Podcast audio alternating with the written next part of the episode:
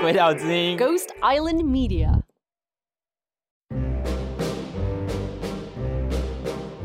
所有的全世界的外交团都是这样算的，都是以先来后到来判断那个资深。所以你一进去一个，比如说一个歌剧的场子，门一开，我们都走进去，大家都知道要坐哪里。我绝对不会坐在比我早来那些外交官的夫人的前面，我一定坐在他后面。所以每个人心里都有说数学都很好，全部都要算得很清楚。如果没有算清楚，真的不行。嗯，我曾经看过没有算清楚，那个他之后就比较少被邀请。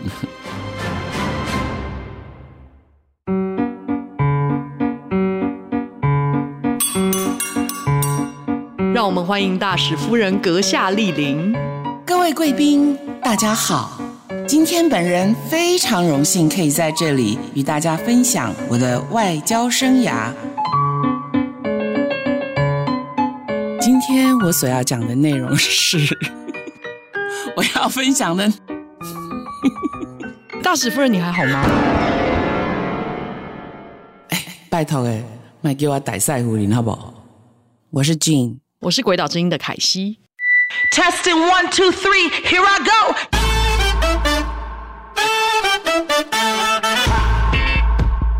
上一集我们聊到官邸，那说到官邸就忍不住有很多的想象。那我们上次有小小提到说，那个官邸在交接的时候，是前任和现任的大使是不会同时出现在官邸，也就是所谓王不见王的概念。对，这是一个惯例吗？一般这个全世界的那个外交圈都是这样子，那通常都会有其他管员来协助交接吗？一定会的。不过这让我想到，其实，在职场上，好像新官上任也会有这种现象，就会引发团队啊，或者是周遭利害关系人的一些小骚动。那我就很好奇，就是你们也会有类似的情况发生吗？一般比较关心自己的仕途的，就是官运的人，可能会更注意这件事情啊，看看未来新的老板跟自己的八字合不合啊。或者是他有什么样的嗜好的小人可以服务的地方啊啊，类似这样子的。当然啦，有点夸张了。可是我觉得心里头每一个人都是好奇的。打听的内容大概包含哪些？如果这个馆长以前有已经当过某些处或者是大使馆里面的一些职务，那就可能查得到。嗯，或者是他的夫人啊做什么，可能也查得到。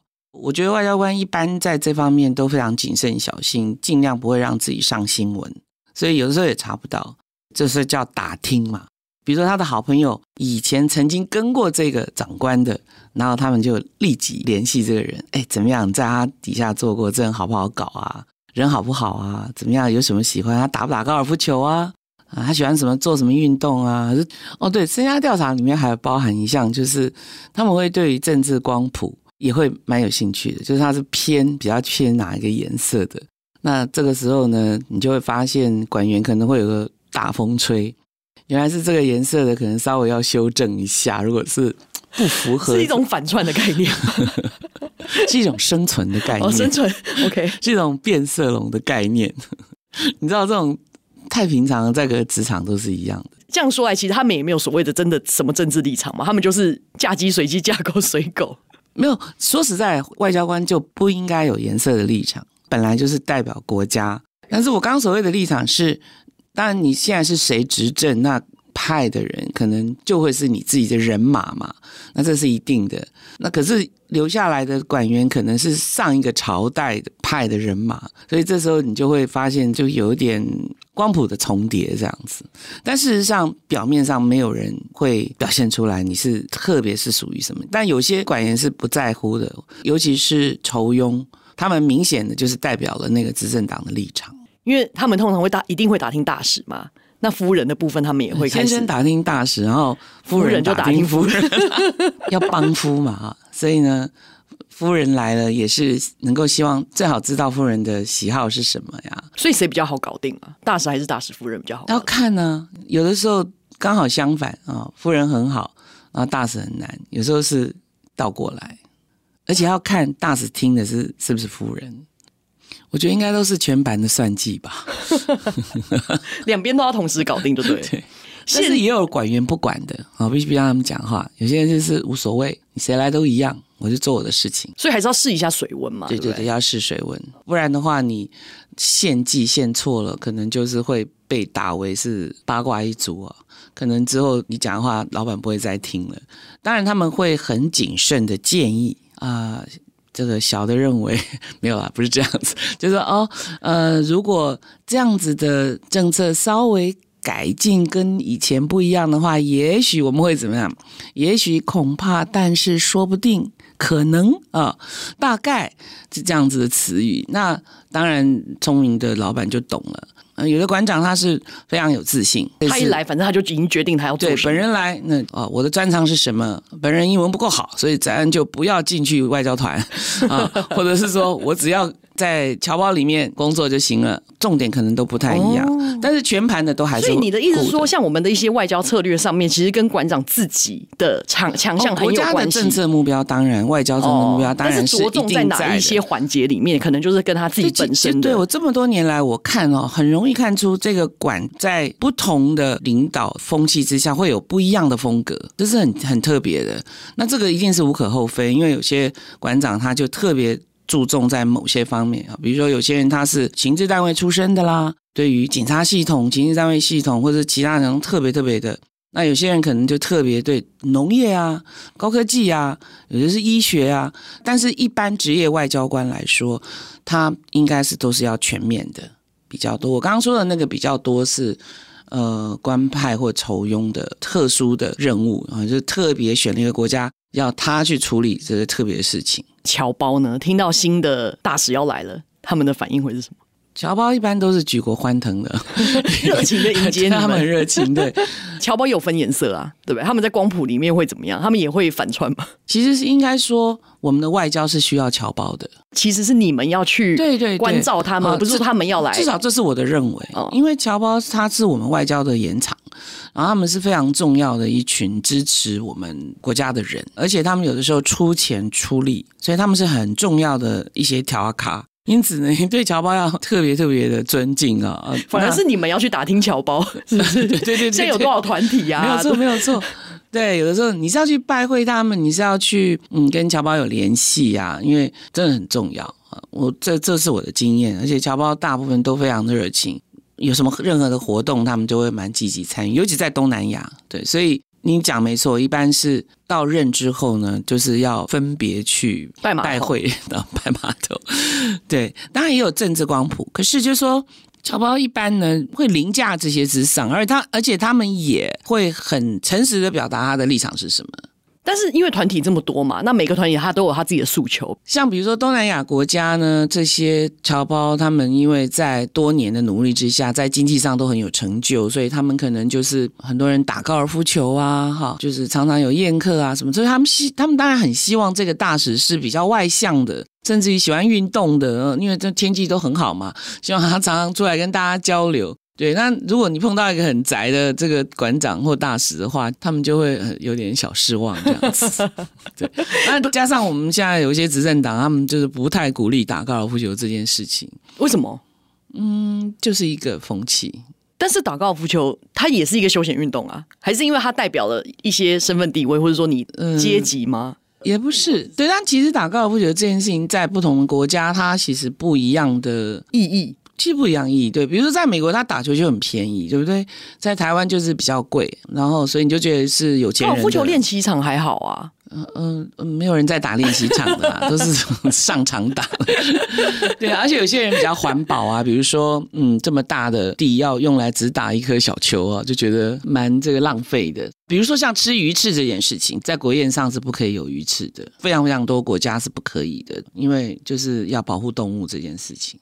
在外交上面会有点敏感，对啊，基本上是基本上已经是不行。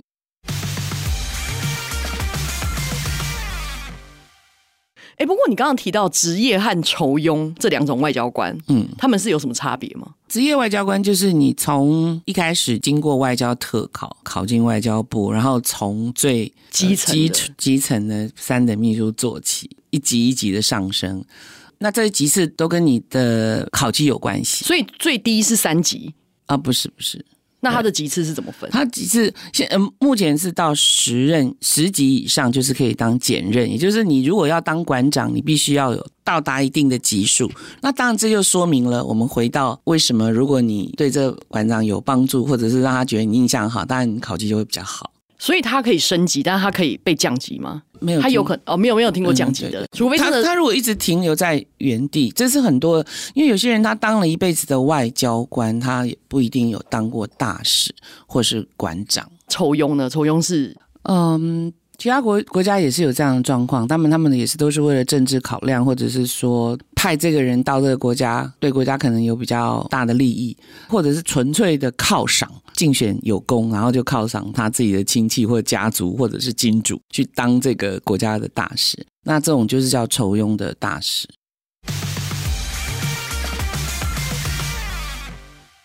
所以他有点像是空降的感觉，算吗？我我可以不回答吗？因为所谓的酬庸，其实它就是政治任命的一个外交的职位。那一般都是馆长比较多，那他底下都会有职业外交官帮助他完成一些本来就要做的外交的任务。那馆长呢，他就是衔命而来，也有的酬庸是真的酬庸。就是说，我要感谢你，所以你选个国家，或者是我帮你选个国家，你就去那个国家当大使。也许是一个比较小，可是嗯，小而美、离家远，然后收入多的地方。如果他今天是酬庸的话，会因为他没有从基层做起，所以在外交的基础的培养上面会比较嗯。你问的很有礼貌，对对，就是他需要经过一些训练课程，他才会被派出去。这有时候真的是让我不太理解的这一点啊，但我不知道他们有没有上过什么的外交课。可是，但他们都这样过来了。这过去二十年，有非常多的非职业外交官在很重要的任职上，我相信一般都是很得体的啦。当然，也有听过一些有点不至于灾难性，但是就是有点令人觉得很挑战的一些行为啊。嗯举个例子来说，比如说像有些大国的外交官、酬庸的外交官或者外交官夫人，特别是夫人，他们对于一个中国的政策是完全不知道的。有的时候会呃很单纯的，或者是大家都已经是好朋友了，我们就是请你来我们家吃个饭呐、听个音乐会啊，那送来的请帖呢，可能立即半个小时就像虎胆妙算一样被销毁了，不是自动销毁，是会被纠正。因为没有邦交，所以不能互相往来，不能到彼此的官邸，等于是踩到了这个线。我们因为没有邦交的关系，所以你没有办法去参加别人的宴会，然后他们甚至也没有办法邀请你吗？正式的邀请是不行的。呃，所谓的正式邀请是就是透过双方的办公室这样子的邀请。只能够私下的哦，私下，但是非以大使夫人或大使的身份到对方的家里做客。对，去的话一定是大使夫人，只是说表面上你不能堂而皇之的去参加这样子的宴会，因为我们没有邦交。以前一个中国政策，所谓的 One China Policy 是几乎是每个国家都会遵守，也就是说只能够有一个中国。非职业外交官这样的训练不够，因为他的经验值里面是没有这一种的。因为这是职业外交官都晓得，都知道每一个场合、每一个邀请里面有什么样子的规范。如果在当地的中国外交官发现我们去了这些，他们就会提出抗议。所以就是等于说，在没有邦交的情况下，他就要去遵守这个一个中国的政策。这时候，这些非职业外交官的夫人，甚至于外交官本身，会觉得还蛮震惊的。觉得这些人文活动啊、音乐艺术活动应该是没有牵扯到政治嘛？为什么会这样这么的严重？但其实是是还蛮严重的。但是它就是明文已经条列在这个外交官的规范。在很多国家，当然最近好像稍微比较宽松一点，宽松一点，或者是立场不太一样。所以我相信我们现在在全球的外交官在外交的推动上应该会比较顺利，顺利一点。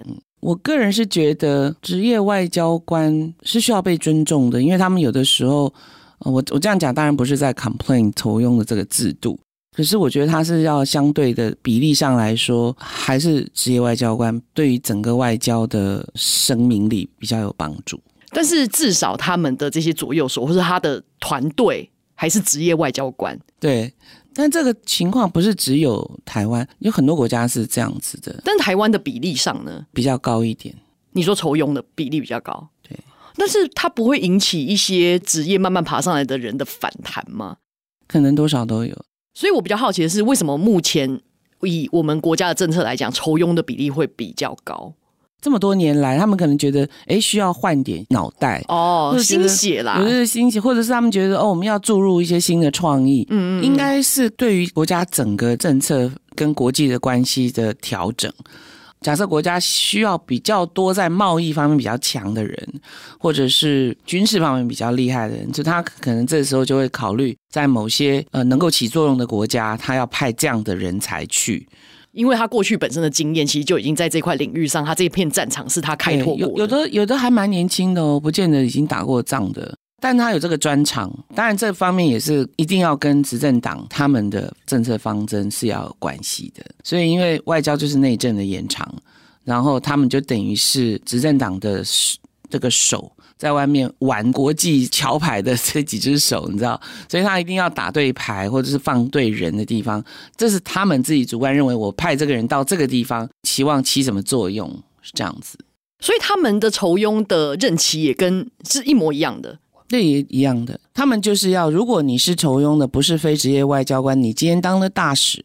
那你就是在外交部的体系底下，包括你的薪资、你的任务等等的，所以基本上他其实是要在这一个职业的外交生态里面做配合。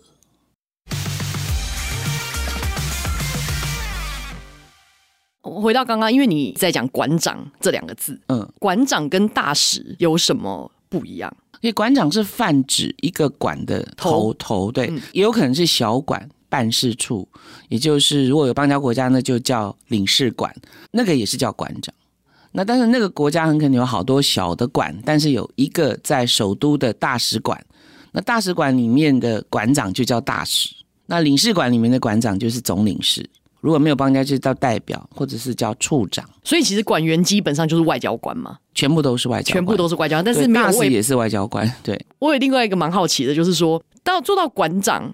配偶才能是能够被叫夫人的吗？那这个跟大使的夫人这两个有什么差别？一般他们都会尊称馆长的眷属叫夫人，没有错。那在同一个场合，如果馆长和大使夫人同时出现，那现场如果说，哎，夫人，那些馆长的夫人该回头吗？还是？哎，对，这些馆长的夫人应该都不敢回头。如果他们知道 大使很清楚，那边只有一个对。因为这“夫人”这个名词是很有意思，它好像特别是在外交圈里面，然后即使英文也是一样，他们会叫 Madam。我知道在军方是不是叫夫人的？呃，将军的配偶都是叫大嫂。哦，大嫂哇、呃！我第一次听到也觉得蛮有趣的。哦，他们没有叫夫人这样，可能是因为军中有一种类似兄弟情嘛，所以他会认为说，反正我会称我兄弟的夫人叫大嫂。同袍。所以，假如说在现场真的有人回头会怎样？其实一般都还好啦，嗯，但是如果是总统夫人在，你就反正有最高阶级的时候，大家就死都不回头。对，这这个阶级的在外交圈里面是其实是蛮严谨的，应该这样讲，在外交团里面是以你抵达这个国家的时间来决定你的资深程度。有时候我去参加那个一个宴会，吃饭的时候呢，通常会自打词，就是主人讲完欢迎词，我们大家吃完了，大家都心里非常清楚，只能谁讲话，因为那个人就会是住在这个国家最久的人。所以你的意思是说，最资深就是最早到的，对，对，所以他有可能他的任期没有你长，但是他先到的这个国家，他就是最资深的，是这个意思吗？对他这个，比如说你已经做十年了，然后他可能才做三年，但他先到了法国。如果我在那边已经十年，那我就最资深。没有，你可能在别的国家，哦，但是你这是你第一次到。我们指的是那个国家，所有的全世界的外交团都是这样算的。都是以先来后到来判断那个资深，所以你一进去一个，比如说一个歌剧的场子，门一开，我们都走进去，大家都知道要坐哪里。我绝对不会坐在比我早来那些外交官的夫人的前面，我一定坐在他后面。所以每个人心里都有说数学都很好，全部都要算得很清楚。如果没有算清楚，真的不行。嗯，我曾经看过没有算清楚，那对他之后就比较少被邀请了。我就我刚刚就是回到这个外交官所谓这个伦理问题，很奇怪，这个就是有这样子，可能从很一两百年前就开始。其实大部分的时候有很多夫人在的时候，我的建议是坚持不回头，因为一回头你就变成盐巴柱子。天啊，为什么是盐巴柱子？因为圣经上有讲啊，就是。有些事情你不要回头啊，你回头一看，那个故事是什么、啊？我我没有听过这个故事，《创世纪》第十九章二十六节，而且我们是用台语读圣经的，所以里面呢讲，我这回以前我不要讲国语。啊，你话到会变做一一一条，诶，你你讲。台语诶，台语版本，糖是藤嘛，藤啊，盐呢，盐吗？盐吗？嗯、啊，柱子？条。条啊，条啊，盐条啊。Again again，你要叫我讲台语？对啊，讲台语啊。请你买滑头，那滑头你就变做一条那个盐条啊。哦，大家要听哦。啊，我觉得很特别啦。反正基基本上就是不要回头。哎、欸，但是我很好奇哦，只有信基督教人才会害怕回头变盐柱子吗？如果不信基督教的没差，对不对？应该比较没有听过这个。一般人比较熟悉的是那个 Medusa 嘛，啊，就是头上都有。但是你是要正眼看到他，对，正眼看到他，对，对。回头可能还好，相反，对，回头可能还好。你用我，我不知道你用余光看会不会怎样。但是我不知道这个圣经上的故事，它到底要给我们什么样的寓意哈？启发。对，但是我现在看快速的浏览一下网络，因为我就因为那故事好像有点复杂，我没有办法看全部。但他好像是说他因为好奇，然后就他就回头了。但他可能前面有得到一些指示，说你不要回头，不然你会怎样怎样。但是他就不小心好奇，因为好奇而回头了。对，就他就可以使用这个。他就说只有一眼。他浑身僵硬，皮肤像是在硫酸中浸泡过一样，先是变白，然后变黑，接着又变白，然后就变成一根眼珠。不是听起来很惊悚吗？真的，真的有夫人会因为其他阶位比他小的夫人回头，然后有不高兴的吗？我们应该看不出来，对，可能会心里默默记下，然后回去再慢慢处理。不知道，这个一般的夫人应该都不太去在意这个。但是在那种很重要的国事访问的场合，是真的是不能回头，不管人家怎么叫你，不然你就是会变成圣经里面说的那一根盐柱子、盐巴柱子，除非他真的来拍你了，或者在你耳边轻轻的叫。哦、在外交界比较多规范呢。对。好，这一集馆内的事情就已经搞定了，但是被丢到一个陌生的国家，你面临到一个全新的生活环境。文化、语言，嗯、甚至你住在你隔壁的邻居，对，或是猫狗等等，哦、对不对？那下一集我们要不要聊一下那个人生地不熟的话，你要如何很快的接地气的求生大法？OK 啊，好不好？好，节目最后我们还是要给大家一个江湖走跳锦囊：江湖再走，没事不要乱回头。